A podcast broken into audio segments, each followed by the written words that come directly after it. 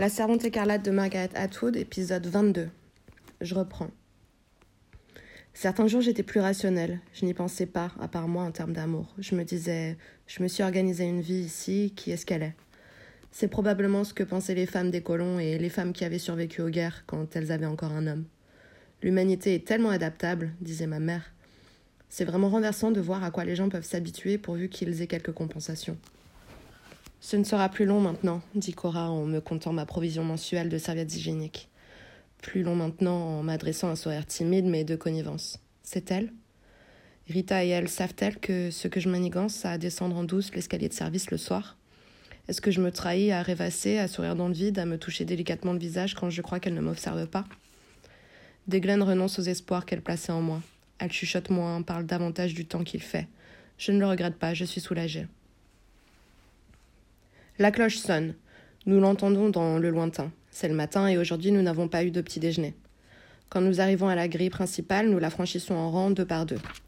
Il y a un contingent massif de gardes, des anges en mission spéciale avec leur équipement anti-émeute, casques à visière bombés en plexiglas noir qui les font ressembler à des scarabées, longues massues, fusils à gaz lacrymogène, placés en cordon autour de l'extérieur du mur. C'est en cas d'hystérie collective. Les crochets du mur sont vides. Il s'agit d'une rédemption de district réservée aux femmes. Les rédemptions sont toujours ségrégées. Celle-ci a été annoncée hier. On ne nous en informe que la veille. Cela ne laisse pas assez de temps pour s'y faire. Au son de la cloche, nous longeons les allées jadis empruntées par les étudiants, dépassons des bâtiments qui furent des salles de conférence et des dortoirs. Cela fait en effet bizarre de se retrouver ici. De l'extérieur, on ne remarque aucun changement, si ce n'est que presque tous les stores sont baissés. Ces bâtiments appartiennent à présent aux dieux. Nous nous mettons en rang sur la vaste pelouse devant ce qui fut autrefois la bibliothèque. Les marches blanches qui y conduisent sont toujours les mêmes, l'entrée principale est inchangée. Sur la pelouse, une estrade de bois a été dressée, semblable à celle que l'on montait au printemps pour la remise des diplômes, dans le temps d'avant. Je pense à des chapeaux de ton pastel que portaient certaines des mères et aux robes noires que revêtaient les étudiants, et aux rouges. Mais cette estrade n'est pas la même, après tout, à cause des trois poteaux qui s'y dressent, munis de boucles de cordes. À l'avant de l'estrade, il y a un microphone. La caméra de télévision est placée discrètement sur le côté. Je n'ai assisté qu'à une seule de ces cérémonies il y a deux ans. Les rédemptions de femmes ne sont pas fréquentes, on en a moins besoin. De nos jours, nous sommes tellement sages. Je n'ai pas envie de raconter cette histoire. Nous prenons place dans l'ordre traditionnel. Les épouses et leurs filles sur les chaises pliantes en bois disposées dans le fond, les éconofemmes et les martas sur les côtés, et sur les marches de la bibliothèque et les servantes devant, là où tout le monde peut garder l'œil sur nous. Nous ne sommes pas assis sur des chaises, mais à genoux, et cette fois nous avons des coussins, de petits coussins de velours rouge, sans rien d'écrit dessus, pas même foi. Heureusement, le temps est convenable, pas trop chaud, nuages et soleil. Ce serait sinistre d'être agenouillé ici sous la pluie. C'est peut-être pour cela qu'ils attendent si tard pour nous prévenir, pour savoir le temps qu'il fera. C'est une raison qui en vaut bien une autre. Je m'agenouille sur mon coussin de velours rouge. J'essaie de penser à ce soir, au moment où je ferai l'amour dans le noir, dans la lumière réfléchie par les lumières blancs. Chut. Je me revois dans ses bras. Une longue corde s'enroule comme un serpent devant la première rangée de coussins, passe le long de la seconde, s'enfonce à travers les fils de chaises, en sinuant comme une rivière très vieille, très lente, vue d'au-dessus jusqu'au fond. La corde est épaisse et brune et sans le goudron. Son bout antérieur remonte sur l'estrade, c'est comme une mèche à feu ou la ficelle d'un ballon. Sur l'estrade à gauche, il y a celles qui doivent être rachetées. Deux servantes, une épouse. Les épouses sont une chose rare et malgré moi, je regarde celle-ci avec intérêt. Je veux savoir ce qu'elle a fait. Elles ont été placées là avant l'ouverture des portes. Elles sont toutes trois assises sur des chaises en bois comme des étudiantes, un jour de fin d'études sur le point de recevoir leur prix. Leurs mains reposent sur leurs genoux et semblent être croisées paisiblement. Elles oscillent légèrement, on leur a probablement administré des piqûres ou des cachets pour qu'elles ne fassent pas d'histoire. Sont-elles attachées à leur chaise? Impossible de le savoir, sous toutes ces draperies. Maintenant, la procession officielle s'approche de l'estrade, gravit les marches du côté droit. Trois femmes, une tente devant eux, deux rédemptrices en capuchon et cape noire, à un pas de distance. Derrière viennent les autres tentes. Nous cessons de chuchoter. Toutes trois prennent place, se tournent vers nous, la tante flanquée des deux rédemptrices vêtues de noir. C'est tante Lydia. Depuis combien d'années ne l'avais-je pas vue? J'avais commencé à penser qu'elle n'existait que dans ma tête, mais la voici, un peu plus vieille. Je suis bien placée, je peux voir les sillons qui se sont creusés de part et d'autre de son nez, le plus gravé entre ses sourcils. Ses yeux clignent. Elle sourit nerveusement et jette des regards de droite et de gauche, examine son auditoire, lève une main pour tripoter sa coiffure.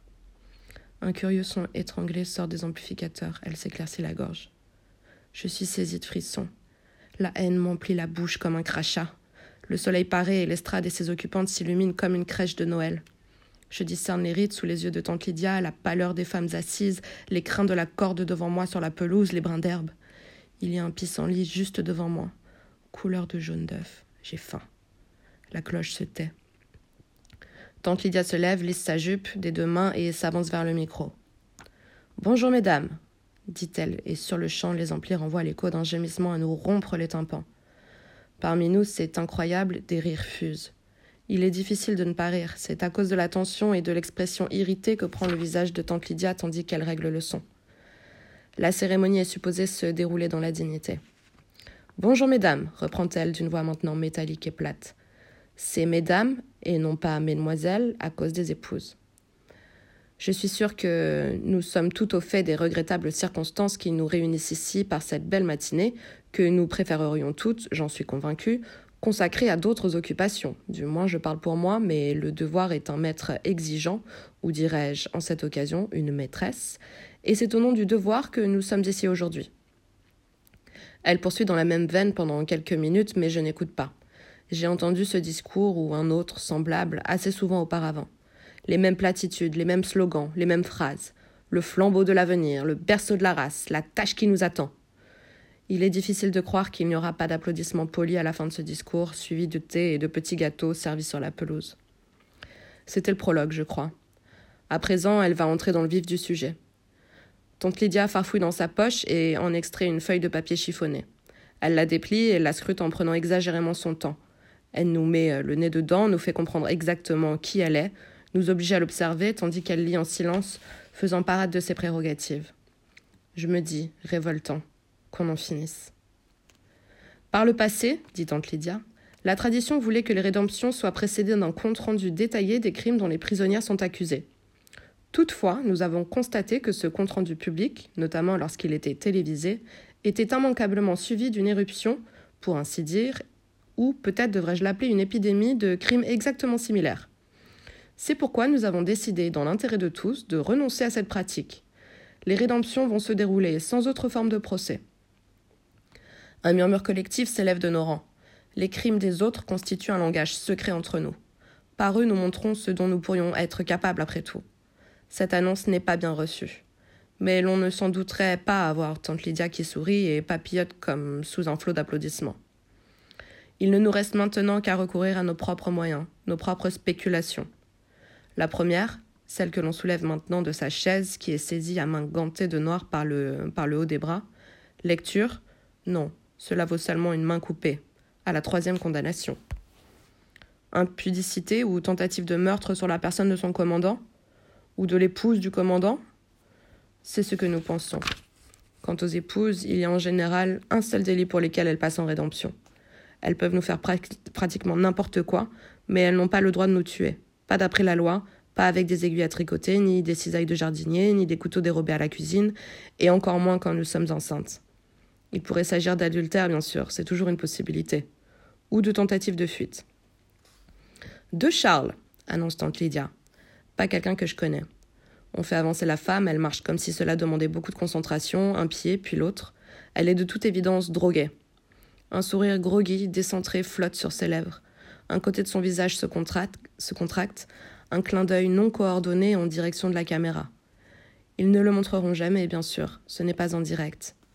Les deux rédemptrices lui lient les mains derrière le dos.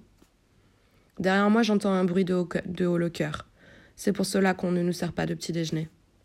Janine, très probablement, souffle Deglen. J'ai déjà vu cette scène le sac blanc enfoncé sur la tête, la femme que l'on aide à s'installer sur le haut tabouret comme si on l'aidait à gravir le marchepied d'un autobus que l'on cale là-haut, la bouche délicatement ajustée autour du cou comme, un chasuble, le tabouret basculé d'un coup de pied.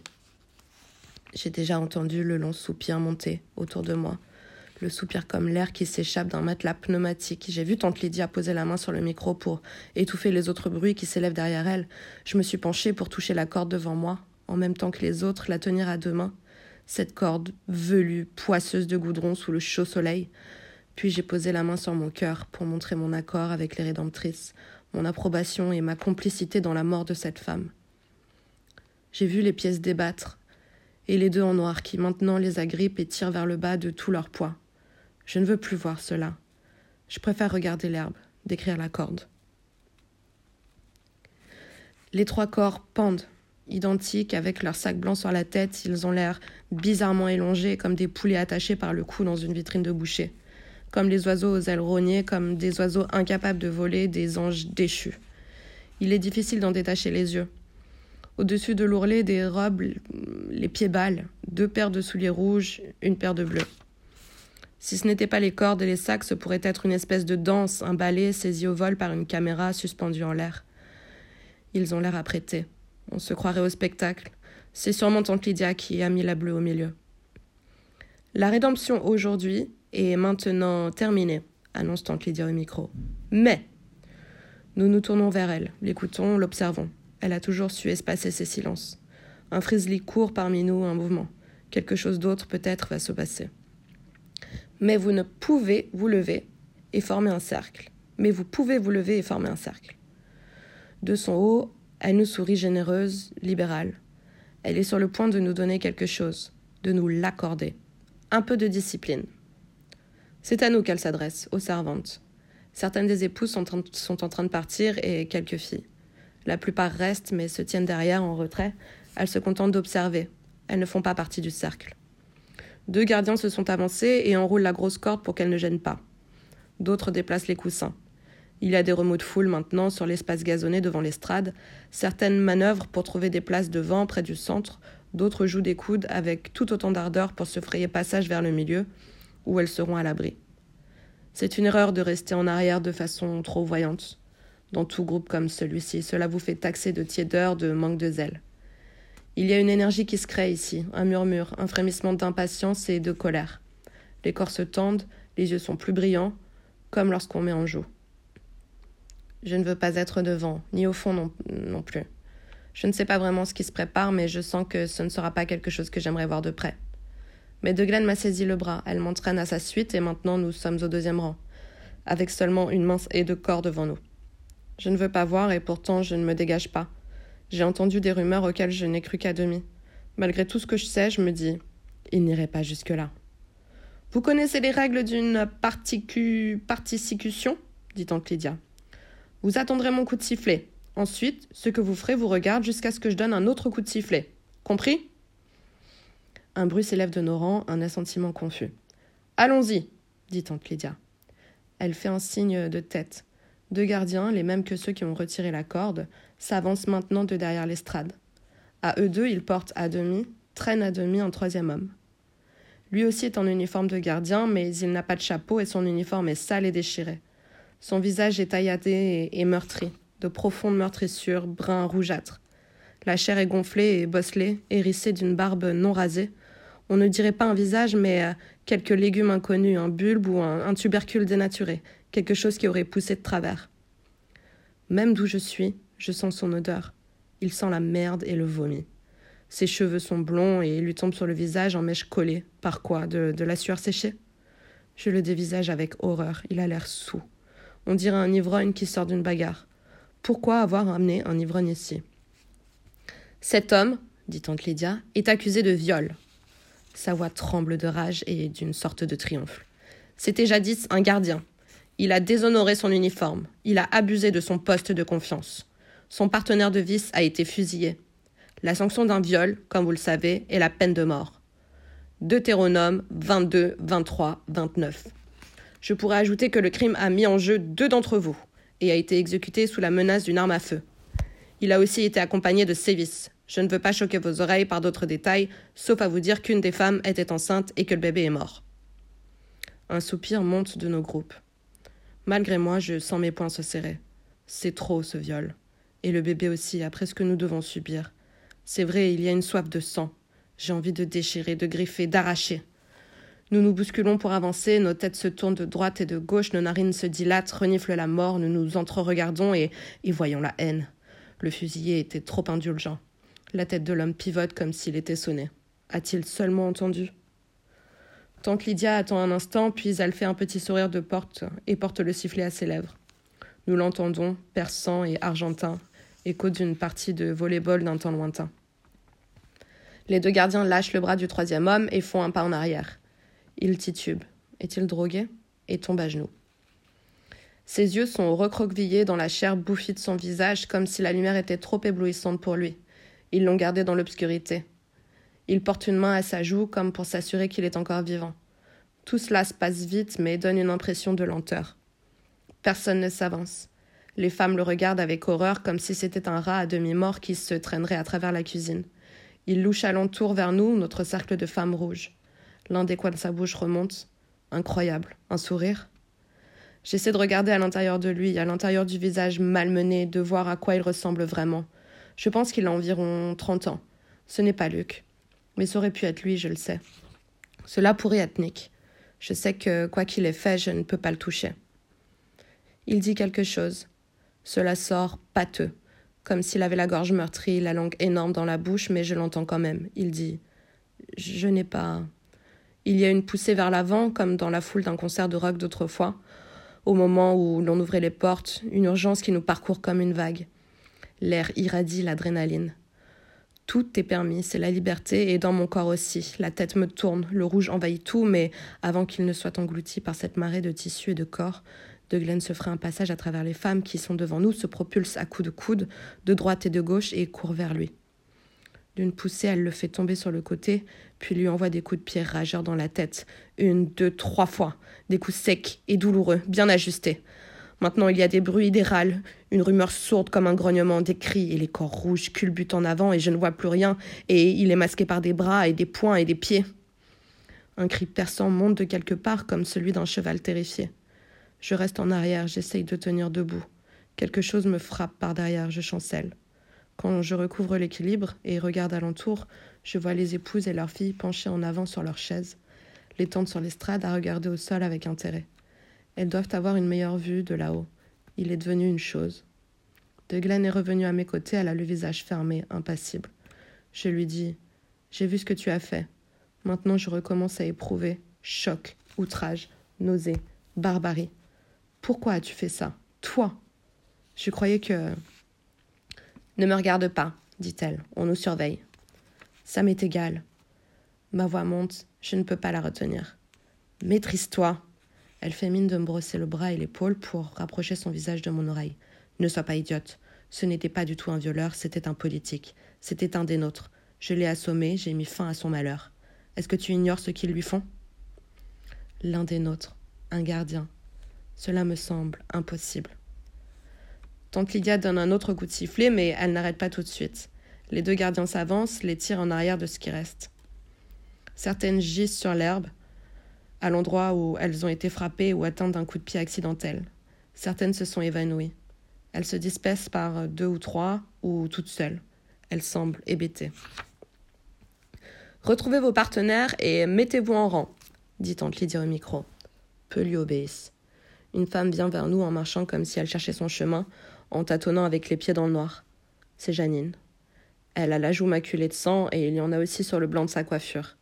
Elle sourit d'un tout petit sourire lumineux. Ses yeux sont devenus fous. Salut, dit-elle. Comment allez-vous? Elle tient quelque chose, solidement serré dans sa main droite. C'est une touffe de cheveux blonds. Elle émet un petit rire nerveux. Je l'appelle. Janine Mais elle a décroché, complètement. Elle est en chute libre, elle est en crise de manque. Bonne journée dit-elle, et passe devant nous, se dirige vers la grille. Je la suis des yeux, je me dis sortie facile. Je n'ai même pas de peine pour elle, et pourtant je devrais. Je me sens en colère, je ne suis pas fière de moi ni du reste, mais là n'est pas la question. Mes mains sentent le goudron chaud. J'ai envie de rentrer à la maison, de monter à la salle de bain et de les frotter et refrotter avec le savon râpeux et la pierre ponce pour débarrasser ma peau de toute trace de cette odeur. Elle me donne la nausée. Mais aussi j'ai faim. C'est monstrueux, mais c'est pourtant vrai. La mort me donne faim. Peut-être est-ce parce que j'ai été vidée, ou peut-être est-ce le moyen pour mon corps de veiller à ce que je reste en vie et continue à répéter sa prière fondamentale. Je suis, je suis, je suis encore. J'ai envie d'aller au lit, de faire l'amour tout de suite. Je pense au mot savourer. Je pourrais avaler un cheval. Les choses ont repris leur cours normal. Comment puis-je l'appeler normal? Mais par rapport à ce matin, c'est normal. Pour le déjeuner, il y avait un sandwich au fromage, dans du pain noir, un verre de lait, du céleri en branche, des poires en conserve. Un déjeuner d'écolier. J'ai tout mangé, pas vite, mais en me délectant du goût, des saveurs succulentes à la langue. Maintenant, je vais faire des commissions, les mêmes que d'habitude. Je m'en réjouis même à l'avance. On peut trouver une certaine consolation dans la routine. Je sors par la porte de service, emprunte l'allée. Nick la voit la voiture, sa casquette est posée de travers. Il ne me regarde pas. Nous évitons que nos regards se croisent ces jours-ci. Il trahirait sûrement quelque chose, même ici en plein air, alors qu'il n'y a personne pour nous voir. J'attends de Glenn à l'angle de la rue. Elle est en retard. Enfin, je la vois qui arrive, une forme de tissu blanc et rouge semblable à un cerf-volant. Elle marche du pas mesuré que nous avons tout appris à respecter. Je la vois et de prime abord ne remarque rien.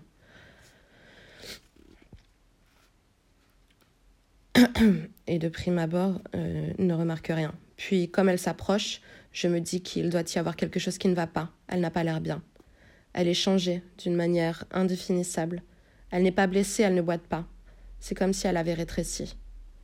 Puis, quand elle est encore plus près, je comprends. Ce n'est pas de Glenn. Elle est de la même taille, mais plus mince. Son visage est beige et non pas rose. Elle s'approche de moi et s'arrête. Béni soit le fruit, dit-elle, visage impassible, corps guindé. Je réponds Que le Seigneur ouvre. J'essaie de ne pas manifester de surprise. Vous devez être de Fred, dit-elle. J'acquiesce et nous nous mettons en route. Je me demande Que se passe-t-il? Je rumine dans ma tête, ce n'est pas bon signe. Qu'est-elle devenue? Comment le savoir sans montrer trop d'inquiétude? Nous ne sommes pas censés nouer des amitiés, des fidélités entre nous. J'essaie de me rappeler combien de temps il reste à De dans son petit poste actuel. Je dis On nous a envoyé le beau temps. Je le reçois avec joie. Voix placide, plate, ne décelant rien. Nous passons le premier poste de contrôle sans échanger d'autres paroles. Elle est taciturne, mais moi aussi. Est-ce qu'elle attend que j'entame la conversation, me découvre, ou est-ce une croyante absorbée dans des méditations intérieures? Je questionne. De Glenn a été transféré déjà? Mais je sais qu'il n'en est rien. Je, l'ai vu pas plus tard que ce matin, elle, elle me l'aurait dit. Je suis de Glenn, répond la femme. Imitation parfaite. Et bien sûr, elle est de Glenn, la nouvelle, et l'autre, où qu'elle soit, n'est plus de Glenn. Je n'ai jamais su son vrai nom. C'est ainsi qu'on peut se perdre dans un océan de noms. Il ne serait pas facile de la trouver maintenant. Nous allons à lait et miel et à tout viande où j'achète du poulet et la nouvelle de Glenn trois livres de viande hachée. Il y a les files d'attente habituelles, je vois plusieurs femmes que je reconnais, échange avec elles les signes infinitésimaux par lesquels nous nous montrons que nous nous sommes connus, au moins d'une personne, que nous existons encore. À la sortie de tout viande, je dis à la nouvelle de Glenn Nous devrions aller au mur. Je ne sais pas ce que j'attends de cette initiative. C'est un moyen de sonder ses réactions, peut-être. Il me faut savoir si oui ou non elle est l'une des nôtres. Si c'est le cas, si je peux m'en assurer, Peut-être pourra-t-elle me dire ce qui est vraiment arrivé à De Glenn. Comme vous voudrez, dit-elle. Est-ce de l'indifférence ou de la prudence? Sur le mur pendent les trois femmes de ce matin, toujours vêtues de leurs robes, chaussées de leurs souliers, toujours la tête fourrée dans les sacs blancs. On leur a délié les bras, ils sont raides et convenables à leur côté. Le bleu est, est au milieu, les deux rouges de part et d'autre, quoique les couleurs ne soient plus aussi vives. Elles semblent s'être fanées et défraîchies comme des papillons morts ou des poissons tropicaux à se dessécher sur le rivage. Elles ont perdu leur brillant. Nous restons à les regarder, en silence. Que ce soit pour nous un rappel, dit enfin la nouvelle de Glenn. D'abord, je ne dis rien, parce que j'essaie de deviner ce qu'elle veut dire. Elle pourrait vouloir dire que ceci est pour nous un rappel de l'injustice et de la brutalité du régime, auquel cas je devrais répondre oui. Ou elle pourrait vouloir dire l'inverse, que nous devrions nous rappeler de faire ce qu'on nous dit, et de ne pas nous attirer d'ennui parce que alors nous serons justement punis. Si c'est ce qu'elle entend, je devrais répondre loué soit. Mais elle avait la voix douce, atone, pas d'indice de ce côté. Je prends un risque, je réponds oui. Elle ne réagit pas, quoique je sente un éclair de blanc au bord de mon champ de vision, comme si elle m'avait jeté un bref coup d'œil. Un moment plus tard, nous faisons demi-tour et commençons la longue marche du retour en accordant notre pas à la manière réglementaire, de sorte que nous semblons être à l'unisson.